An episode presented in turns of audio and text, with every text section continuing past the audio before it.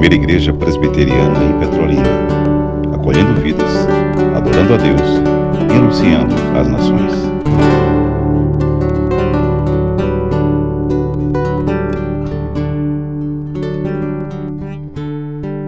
Há pouco, amado e querido reverendo Abraão, satisfação tê-lo aqui conosco. Há pouco citamos o Evangelho de Deus, segundo o apóstolo Mateus, no capítulo 4, versículo 19, onde lá encontramos o rei da igreja dizendo: Vinde após mim, e eu farei de vocês pescadores de homens. Pescadores de homens. Meus irmãos e minhas irmãs, quem segue Cristo, consequentemente, necessariamente, se torna um pescador de homens. Claro, cada um conforme o dom que recebeu. Há oito dias, introduzindo aqui o nosso subtema dentro do tema principal, nós citamos aqui o encontro de Filipe com o eunuco, lembram? Pois bem, Atos 8, 35, nós sabemos qual foi o propósito principal desse encontro de Filipe com o eunuco. Qual foi o propósito? Qual foi o propósito? Pescá-lo. Pescá-lo para Cristo. Olha o que diz o texto aqui, Atos 8, 35. O livro dos Atos dos Apóstolos, capítulo 8, o versículo 35. O texto se encontra aí.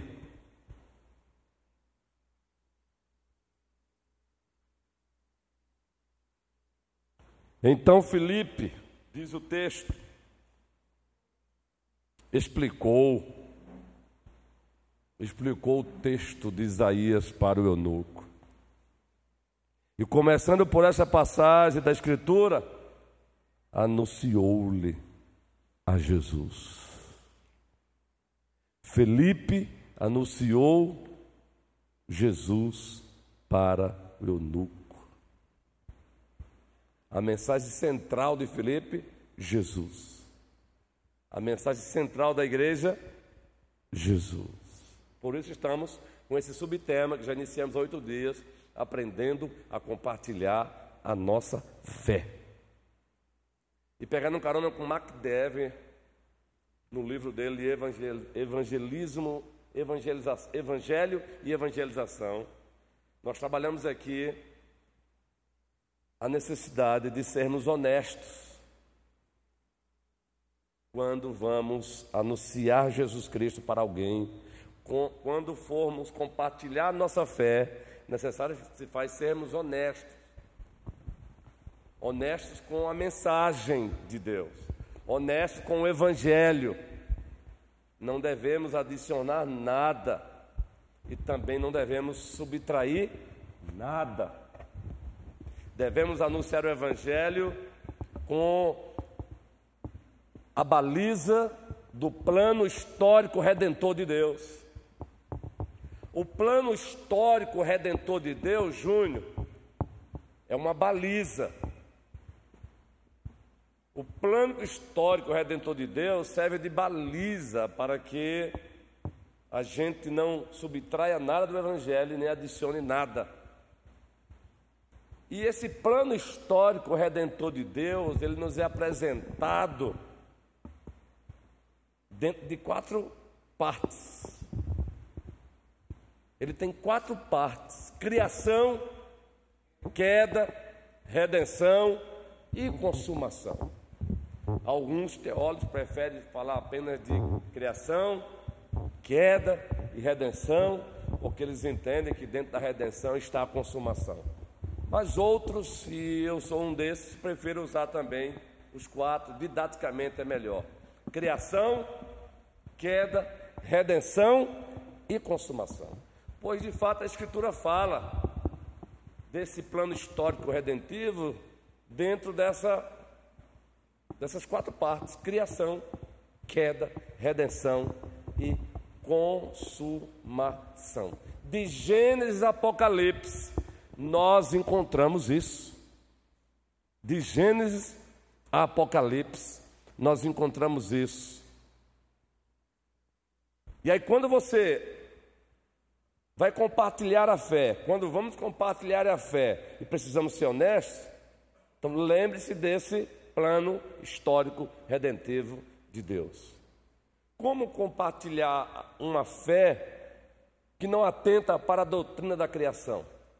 Como compartilhar a fé verdadeira que não atenta para a queda? Salvação de quê? Como compartilhar a fé verdadeira se a gente não atenta para a redenção? Quem é o Salvador? Quem é o Redentor? O que ele fez para nos salvar?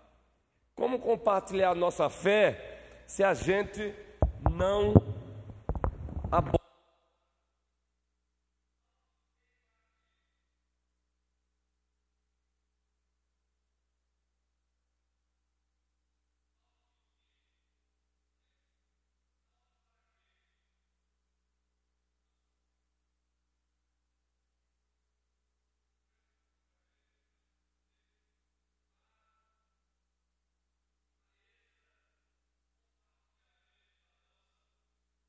É, precisamos ter clareza no compartilhamento da nossa fé. Não podemos esconder a mensagem da cruz atrás de uma linguagem pomposa demais, atrás de uma linguagem técnica difícil demais de se memorizar.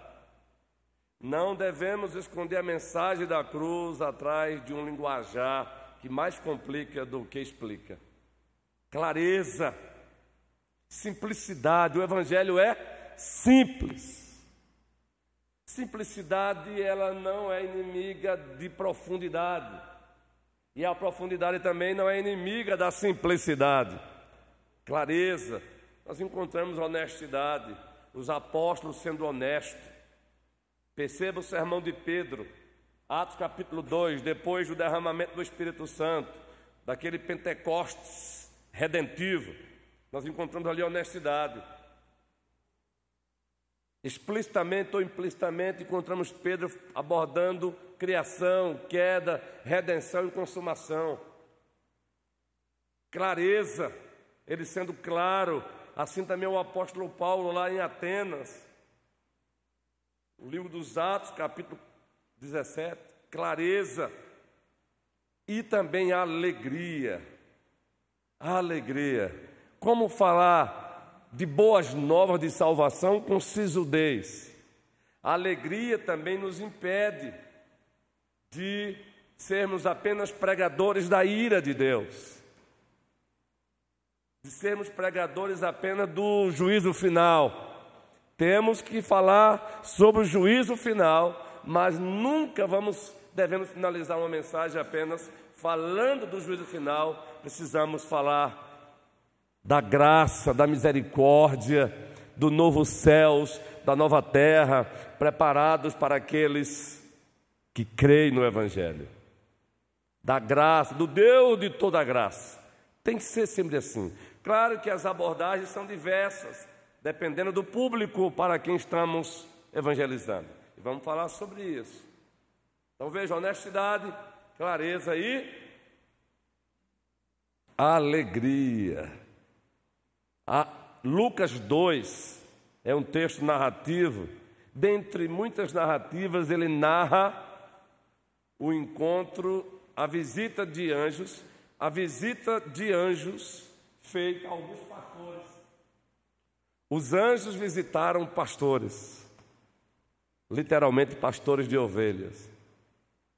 Uma profissão não muito, não muito, o que é falar isso é até demais, mas não muito procurada e muito pouco elogiada. E os anjos, por vontade de Deus, visitam os pastores. Visitam os pastores para quê? Eis que vos trago boa no, boas novas de grande alegria. Eis que nasceu o Salvador, o Cristo, o Senhor. Eis aí. Por que, que são boas novas de grande alegria? Então, honestidade, clareza e alegria. Agora, preste bem atenção.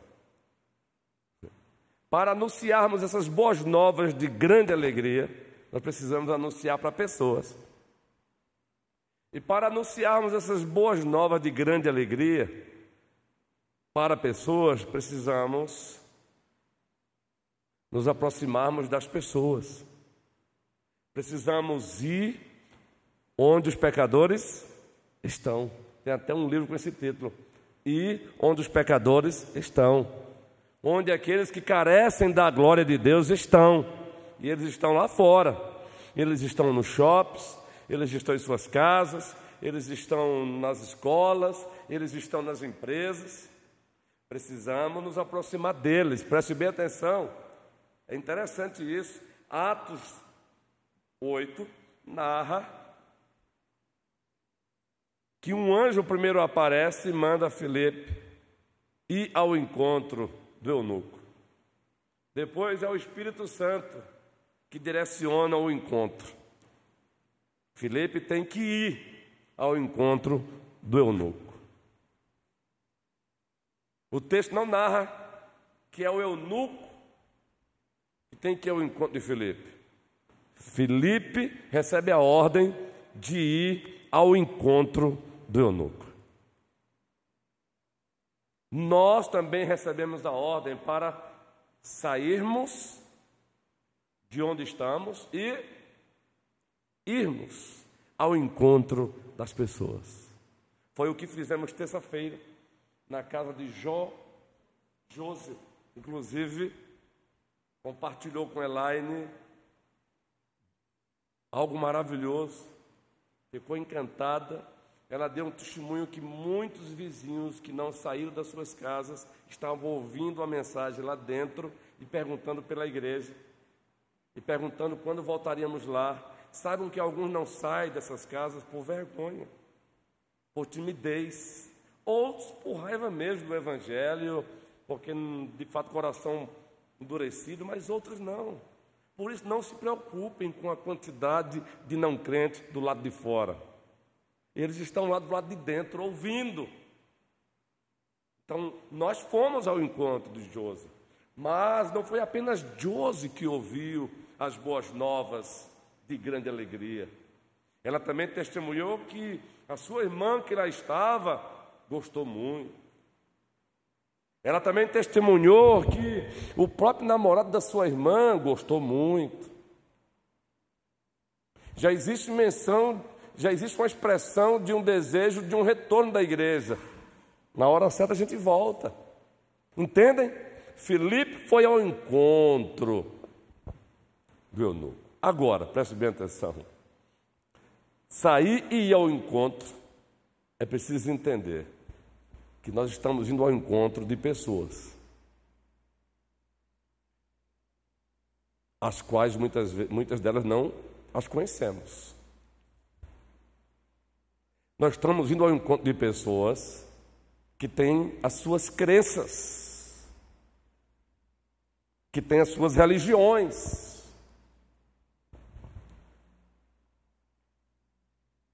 Nós precisamos ir ao encontro dessas pessoas.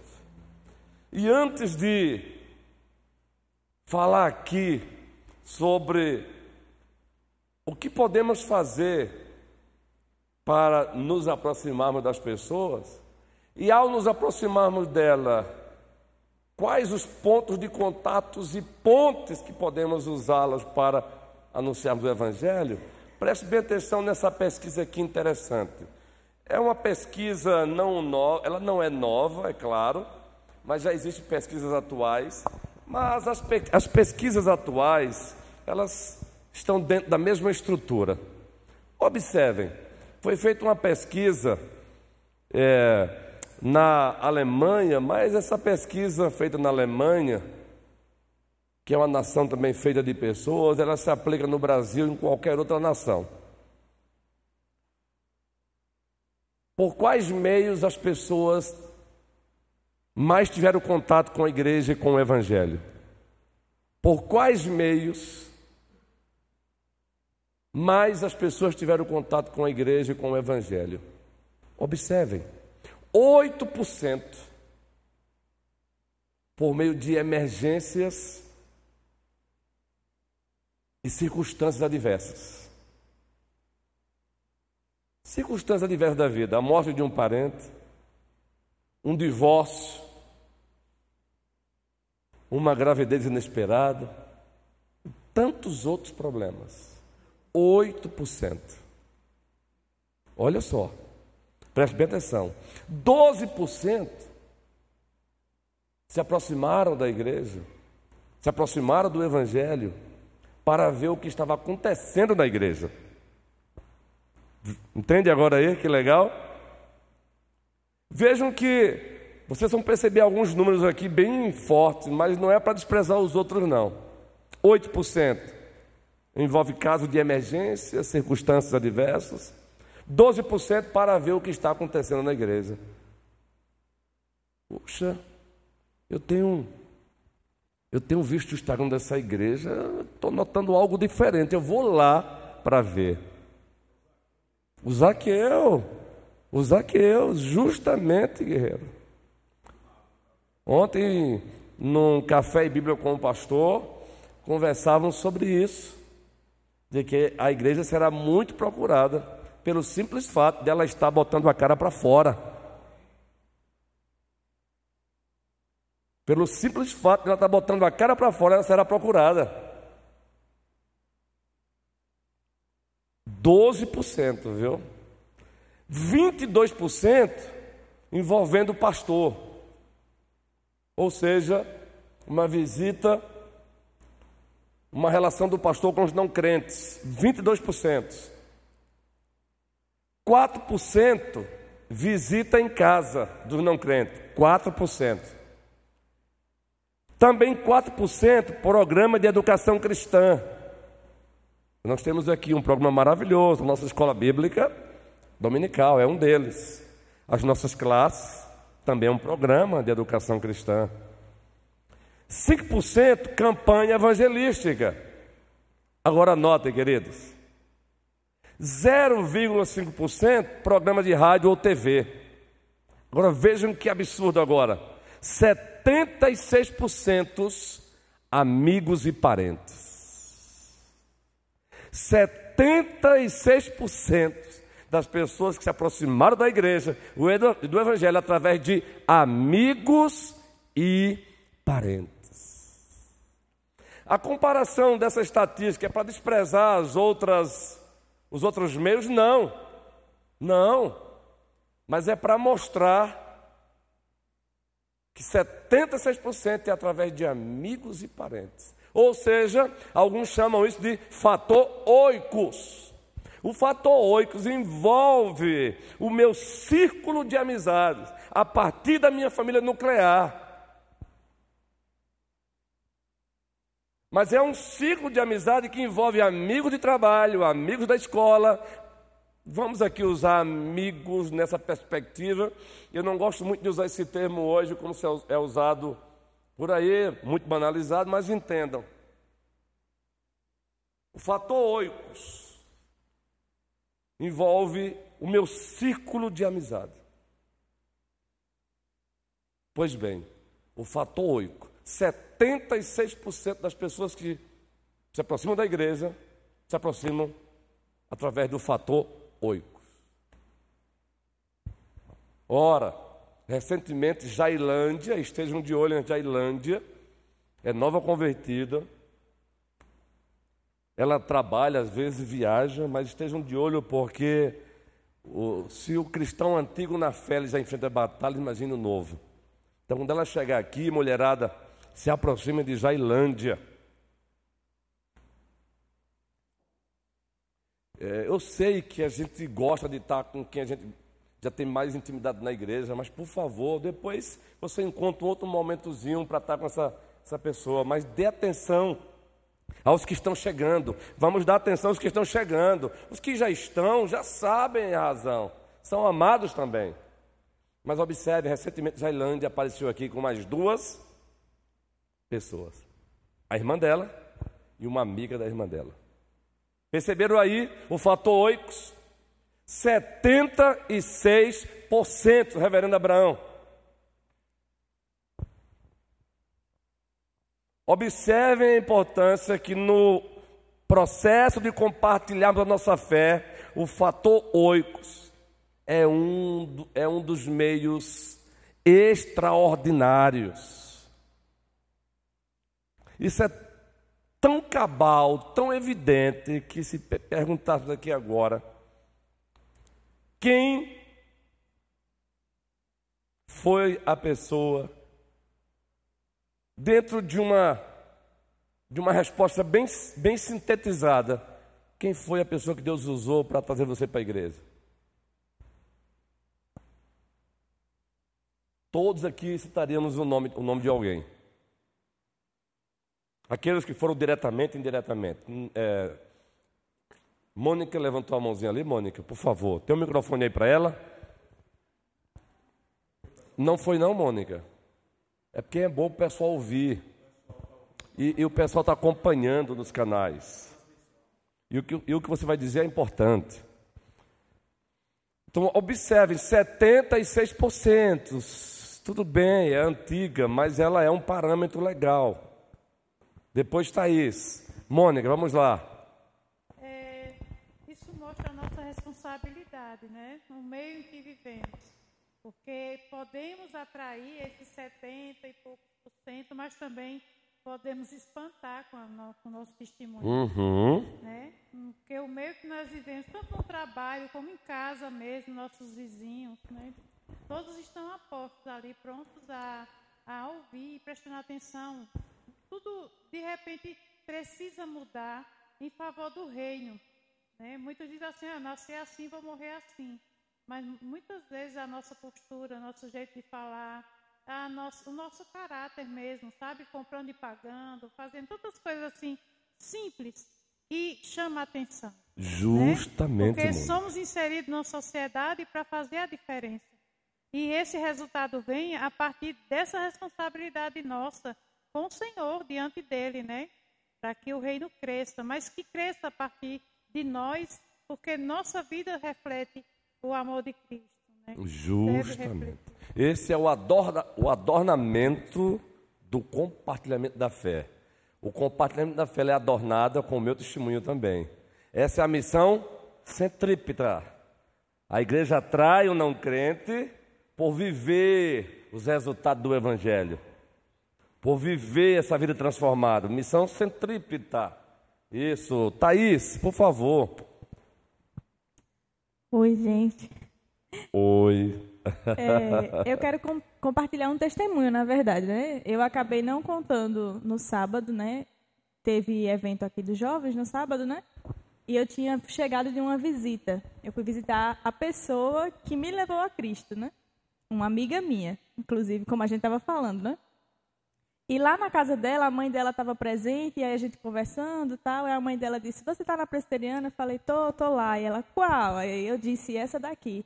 Ela falou, ficou assim, pensativa e falou, eu conheci a Cristo naquela igreja.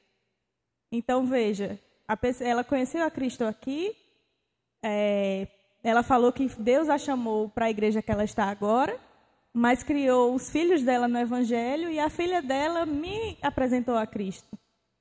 Então, é um testemunho assim que eu quis trazer, porque nós não sabemos o agir de Deus, né? Isso. Nós não prescrutamos o seu agir. Boa, Thaís. Excelente, Thaís. Agora observem, para a igreja vibrar, além desse testemunho lindo de Thaís, Carlos e Ju, quem trouxeram vocês? Dos instrumentos humanos, quem Deus usou para trazer vocês para cá? Quem? Um amigo também. Entenderam agora? Tá aí, ó, Carlos e Jô estão aqui. Fabrício e Aline estão ausentes porque a batalha está pesada com os três filhinhos deles. Fabrício é irmão de Flávia. Flávia, que é esposa de Marcelo.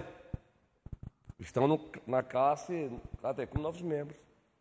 Mas Fabrício e Aline, quando podem, chegam aqui. Flávia e Marcelo, Marcelo e Flávia trouxeram Fabrício e Aline. Já tomamos um cafezinho com eles. E são pessoas que ainda não confessaram publicamente a fé, mas já há uma abertura. Observe isso, gente. Então, a igreja amada, atentemos para isso também.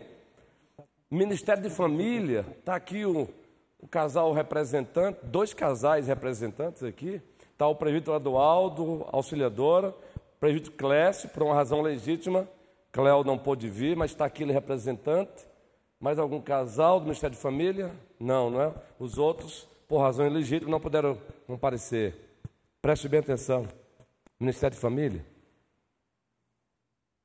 Muito mais importante ainda, veja, é importantíssimo, viu? Já pega um gancho. O nosso seminário está se aproximando, novembro. E aqui não vamos usar teologia do medo para vocês se inscreverem, não. Mas queremos desafiar no sentido positivo. Vai ser uma benção esse trabalho. Esse, o tema que foi proposto, uma benção. E a ideia de, de vocês se inscreverem com antecedência é para facilitar justamente o pagamento. 40 reais, 40 reais, 40 reais. Nós estamos cientes do momento, de que, de que o momento não é bom ainda financeiramente. Mas, queridos, contudo, apesar de tudo isso, nós investimos em muitas coisas passageiras. Mas eu quero dizer o seguinte: Ministério de Família vai ser uma bênção esse seminário. Mas muito mais importante do que esses eventos é o dia a dia do Ministério de Família, por exemplo, visitando essas famílias. A nossa diretoria do Ministério de Família tem hoje quatro casais. Se fizer uma agendazinha aí, dois e dois. Dois casais visitam a família tal e dois casais visitam a família tal. Se o seminário já vai ser bênção, um, incomparavelmente melhor é esse trabalho. Fica essa dica aí. Aliás, na primeira reunião que tivemos com o Ministério de Família, dissemos isso. Vejam aí, para o futuro, se Deus quiser. É esse trabalho de visitação às famílias que estão precisando que vai justamente favorecer o seminário. Que vai justamente favorecer os trabalhos. Esse é o fator 8. É, tá, é, Denise, por favor, Denise. Vamos lá, microfone para Denise. Nós vamos adentrar já já, dá tempo ainda, na questão dos pontos de contato. Eu me aproximei, mas e aí? E aí? pontos de contatos e pontos de aproximação. Pontos de aproximação e pontos de contato na evangelização, no compartilhamento da fé, isso é muito importante. Denise, vamos lá, Denise, vem testemunho bom aí, não é, Denise? Ok. É de como eu conheci a Cristo. E aí é, eu só queria falar, né, e dizer para os irmãos não deixarem de convidar as crianças, porque no meu Isso. caso no meu caso, eu, era, eu tinha acho que uns 5 para 6 anos. Aí era uma vizinha que era crente, Dona Maria José, acho que ela nem é mais viva, né? Aí eu não tenho mais contato. Aí eu lembro que ela chegou para mim e disse: Ó, oh, vamos para a igreja, lá vai pintar, ouvir historinha, tem lanche. é, é, coisa, tipo as coisas que criança ia, ia ser atraída, né? E vai falar de Deus também, né? Mas assim, e aí eu fui criança. Quem, quem é, não conhece diz, ah, tu foi da tua mãe, né? Eu fui, aí levei minha mãe, irmã, sobrinho, todo mundo, né? Então, por exemplo, quem tem filho, sempre tem uma, uma, uma criancinha da escola, da, do condomínio brincando na sua casa lá, né? Então a gente não, não valoriza, ah, chamar a criança não, chamar os pais, né? E aí, a criança também ouve o evangelho e se converte. Justamente. Então, assim, os pais chamam as crianças para ir também brincar com seus filhos, também vamos chamar para a igreja também com um amiguinho? Excelente, Denise. O pai da escola bíblica moderna, vocês conhecem, Roberto Reis. Essa é a pronúncia minha. Eu não sei se essa é a pronúncia do nome dele no inglês. É um britânico. Gracinha, microfone para ela. O pai da, da, da escola bíblica moderna, como a gente tem hoje, Roberto Reis, tem até um livro mesmo falando sobre ele. Ele começou na Inglaterra. As igrejas é, atrofiadas nos seus tradicionalismos guerreiros.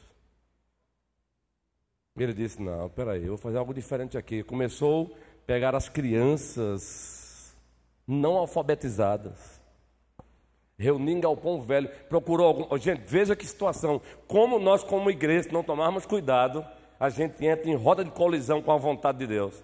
Ele procurou igrejas para que abrisse espaço, os seus templos para essas crianças. E sabe que, o, o, que ele, o que ele ouviu? Não. Não, porque o templo. A gente precisa tomar cuidado. O templo é benção, mas ele é meio. O nosso espaço físico ele é benção, mas ele é um meio. Não, porque. Aí ele foi procurou um galpão velho e começou a chamar as crianças, alfabetizando-as através da escritura. Muitas dessas crianças foram evangelizadas. Consequentemente, muitos pais conheceram Cristo, Denise. História linda, história linda de Roberto Reis. É, o, é chamado pai da escola bíblica moderna. Antes de prosseguir, Gracinha levantou a mão ali, eu não posso deixar de ouvi-la, não. Aliás, não podemos, é no plural, não é? Não podemos deixar de ouvi-la. Vem bênção ali também. Por favor, Gracinha. Boa noite, amados. Eu muito agradeço a Deus pela vida de Paulinho, Sandra, César e Raquel, pois falaram de Jesus para mim. Louvado seja Deus. Veja. Só tenho que agradecer. Deus, tá, se, se, se passássemos aqui, queridos, um dia vamos fazer um, um, um, um culto de. Não foi a coluna, não, né, guerreiro? Rapaz, até eu me assustei, guerreiro. Fica assim. Foi Deus seja louvado. Vamos fazer um dia um culto de gratidão pelos novos na fé. Como é que é, pastor? Um culto de gratidão pelos novos na fé. A gente precisa aprender a celebrar a vida espiritual, a vida dos que estão chegando. Olha, tanta ideia boa. A noite da pizza para os recém-chegados. Agora quem vai pagar a pizza aí é a complicação está aí. Não é? Que bênção! São muitos testemunhos lindos, queridos. Garotadas, vocês estudam nas escolas, vocês têm amigos. É, Guilherme, cadê você, Guilherme? Guilherme, ele está com um projeto aí de acampamento, acampamento compacto. Chegamos hoje às 19 horas, a mocidade nos convocou para uma reunião legal. Este ano não, mas o ano que vem vai sair. Mas olha, antes desse acampamento 2023, nós temos amigos nas escolas. Nós temos amigos na, na, na, no, no, curso técnico. Deixa eu só adiantar um pouquinho aqui, Moniquita, aí eu, eu volto para você de novo. Dali, alguém levantou a mão, não, né? Eu vou introduzir agora os pontos de contato, não vou terminar hoje, mas eu vou introduzir para depois passar para a Mônica novamente. Preste bem atenção. Beleza, pastor. Aí tudo bem. Mas quais esses pontos de contato? Eu tenho dificuldade, primeiro, de me aproximar de pessoas pontos de aproximação. Mas eu me aproximei, e agora? Quais esses pontos de contatos que eu usarei para anunciar as boas novas? Aí, se você não tem acesso a esse livro, não tem problema, mas se você puder ter acesso a ele, essa é a capa antiga. Já tem uma capa nova, Evangelização Teocêntrica, de R.B. Kuyper. Esse é aquele livro clássico que todos os pastores que passaram pelo seminário, que estudam a cadeira de evangelização, eles recebem a recomendação de ler esse livro. Simples, um livro simples, mas de uma profundidade, de uma profundidade, evangelização teocêntrica. Aqui tem um capítulo falando só sobre ponto de contato, que foi o que o prefeito Humberto, há oito dias, é, introduziu aqui para a gente aí, numa de suas falas. O que é um ponto de contato? É algo que temos em comum com o outro. E esse algo que temos de comum com o outro é chamado ponto de contato. Ainda que haja divergências nos conceitos, nas definições, mas há um ponto de contato. Vamos dar um exemplo aqui. Ponto de contato número um: a nossa constituição humana. Ponto de contato número um: a nossa constituição humana. Dentro dela, observem, a Bíblia diz que fomos feitos a imagem e semelhança de Deus. Gênesis, o primeiro capítulo. Então, eu estou me aproximando de um outro ser humano feito à imagem e semelhança de Deus. O Deus que nos fez a sua imagem e semelhança, ele colocou dentro de cada ser humano o que nós chamamos de o senso do divino. Sensus divinitatis, em latim. Não tem um ser humano na terra que não tenha nas suas interioridades o senso de um ser supremo. Depois da queda, esse senso do ser supremo, ele acaba sendo manifestado com as suas deturpações, mas ele está lá. É o senso de um ser supremo, está lá. Por isso que é, ateu é só em tese. É só em tese. O ateu, quando está num momento complicado, ele grita. No avião descendo, ele grita: Deus, se existe Deus, me socorra. É, existe um senso da divindade, na expressão em latim, sensus divinitatis. Querido, não há um ser humano na terra que não tenha o senso de um ser divino. Em cima disso, eis a razão porque não existe essa conversa de uns adoram e outros não.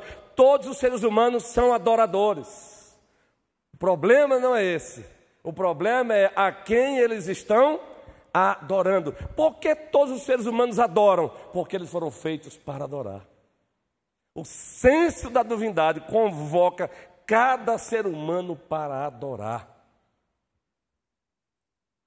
Preste bem atenção nisso.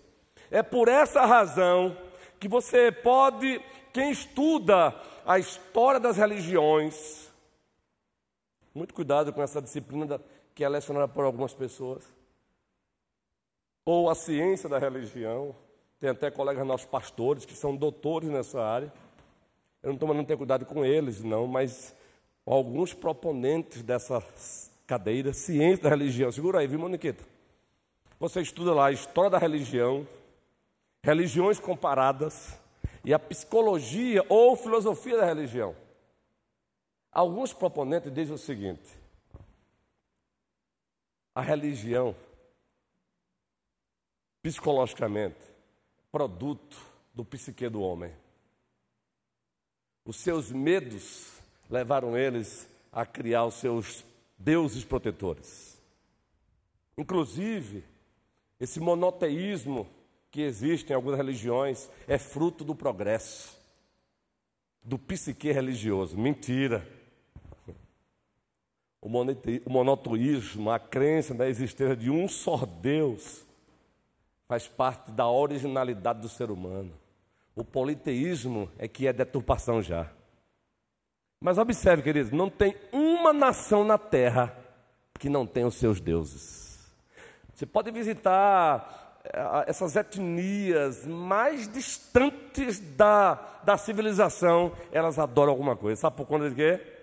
Sensus divinitatis ou estão adorando um bezerro, ou vão encontrar adorando um elefante, ou adorando um rato, porque foram feitos por Deus com o senso da divindade. E isso é ponto de contato. Preste bem atenção, abra sua Bíblia no livro dos Atos dos Apóstolos, capítulo 17. Enquanto vocês abrem, Mônica vai falar. Observem um exemplo de um ponto de contato que o apóstolo Paulo pegou. Ponto de contato fantástico. Paulo sabia disso com perfeição, não é? Moniquita, por favor. Atos 17. Enquanto a gente abre a Bíblia, em Atos 17, Mônica vai compartilhar algo de bom com a gente aí.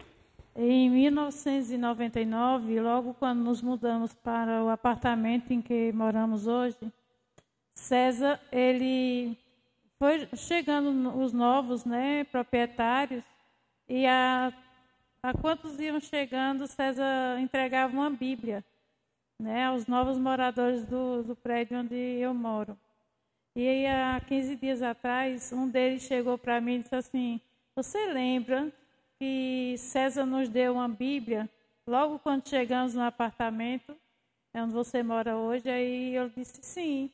Ele disse: Nós não moramos mais no apartamento, mas eu e minha casa estamos servindo ao Senhor. E essa Bíblia, além de ser um presente de um grande amigo que já se foi, minha casa foi abençoada a partir dele. Deus seja louvado. Não tinha Bíblia na minha casa. E a partir daquele momento teve um, um livro sagrado, né?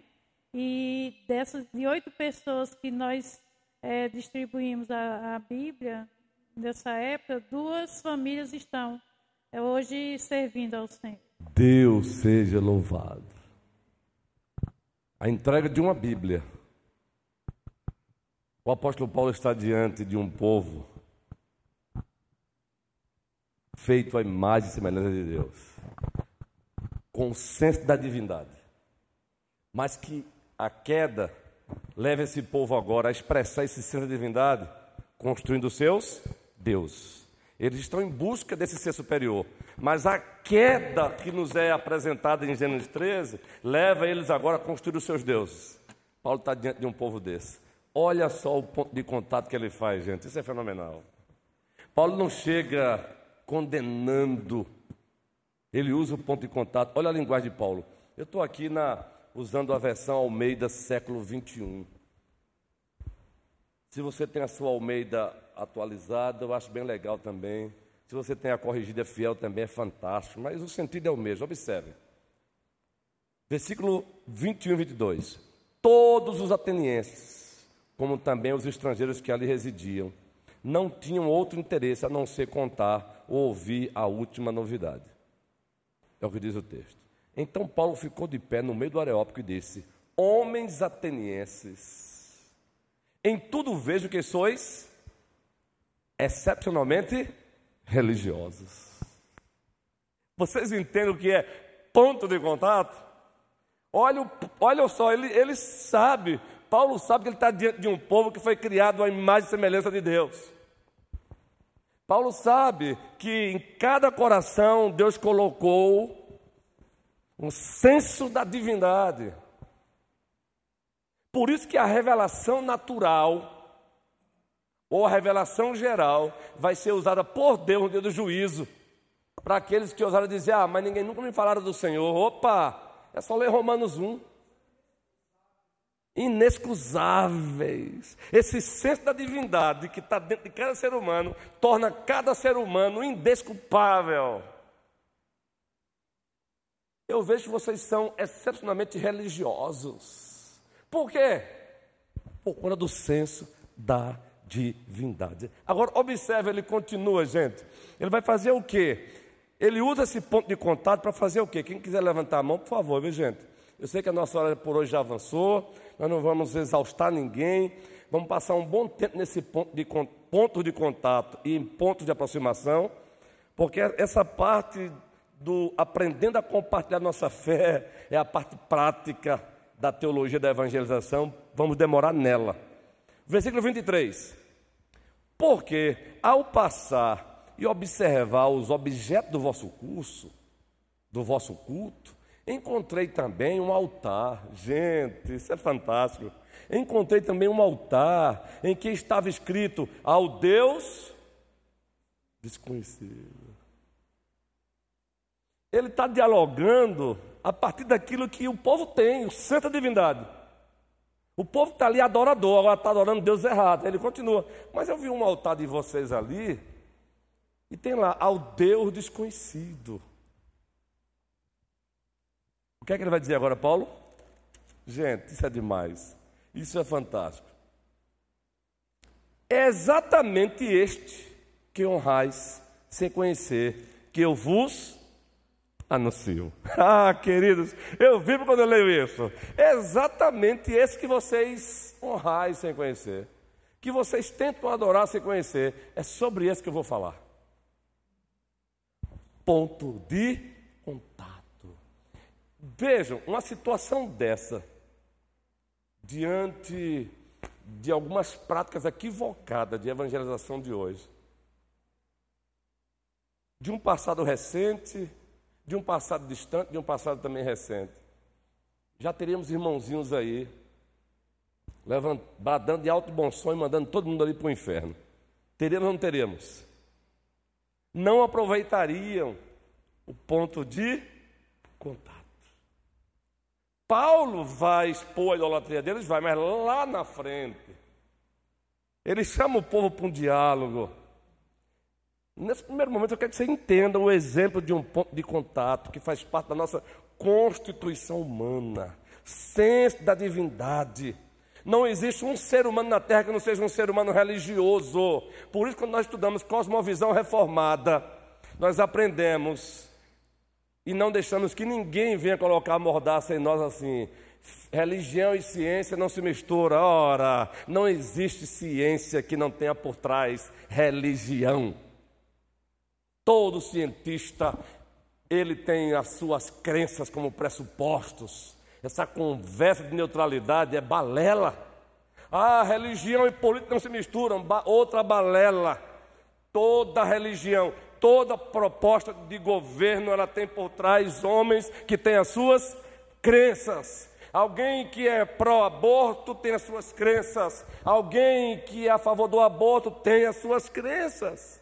O que precisamos é aprender a dialogar, aprender a usar esse ponto de contato.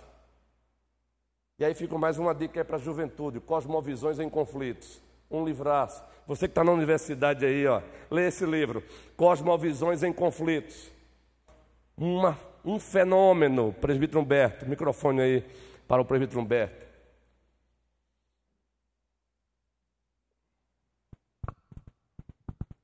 É, com relação a essa questão que o senhor falou aí da, do coração do homem, eu estava procurando aqui, e aí a gente encontra em Eclesiastes, no capítulo 3, o verso 11. Tudo fez Deus formoso no seu devido tempo. Também pôs a eternidade no coração do homem, sem que este possa descobrir as obras que Deus fez desde o princípio até o fim. Esse texto é fenomenal. Esse texto de Eclesiastes é, é um Eclesiastes dos textos, 3, 11. É um dos textos que os, que os colegas que falam sobre o senso da divindade usam. Justamente. Deus colocou no coração do homem o quê? A eternidade, a eternidade, no coração do homem. O senso da divindade. Então, num certo sentido, todo pode falar aqui, depois eu continuo, você vai falar ainda. E aí, voltando a essa parte da dessa forma ponto de contato, eu, eu também penso o seguinte, que quanto mais, quanto mais nós nos aproximarmos da, da palavra, nós passaremos a ser dominados por ela, a ponto de termos a convicção de nós não termos mais esse receio de como ter um ponto de contato. Porque as pessoas dão ponto de contato todos os momentos. Ontem mesmo um rapaz deu um, um rapaz se aproximou de mim, eu nem esperava, eu nunca tinha visto aquele cidadão. Ele chegou e eu estava caminhando, de repente, eu estava até com um fone de ouvido, escutando uma, uma música em alto, já para passar direto e não parar. E ele fez assim o um sinal: Você é irmão de Vavá? Eu disse: Não sei quem é. Aí ele fez: Mas rapaz, você parece mais com Vavá. Bastou só isso. O homem falou a vida dele todinha para mim e a gente começou a conversar. Você vê, um ponto de contato que ele usou comigo. Justo. Imagina o que a gente pode utilizar baseado Justamente. na palavra que a gente pode se aproximar, que as pessoas dão essa chance, essa oportunidade, entendeu? Isso. Esses são os esse, esse exemplo que o presbítero Humberto deu são os pontos de contato existenciais. Existenciais. Veja, você é primo de irmão de Vavá, ele achou o proibido parecido com alguém. Ponto de contato existenciais. Jarina? Não. Então veja, eu vou parar hoje por aqui, porque a ideia é a gente não exaustar. Mas nós estamos só no começo do ponto de contato. É, presbítero é, para a gente encerrar por hoje. Repito, nós não estamos finalizando o assunto do ponto de contato, não, ele é muito vasto. Nós estamos no campo da Constituição humana. Depois vamos viajar por outros aspectos do ponto de contato. O Milton Humberto aí citou um outro ponto de contato no campo existencial.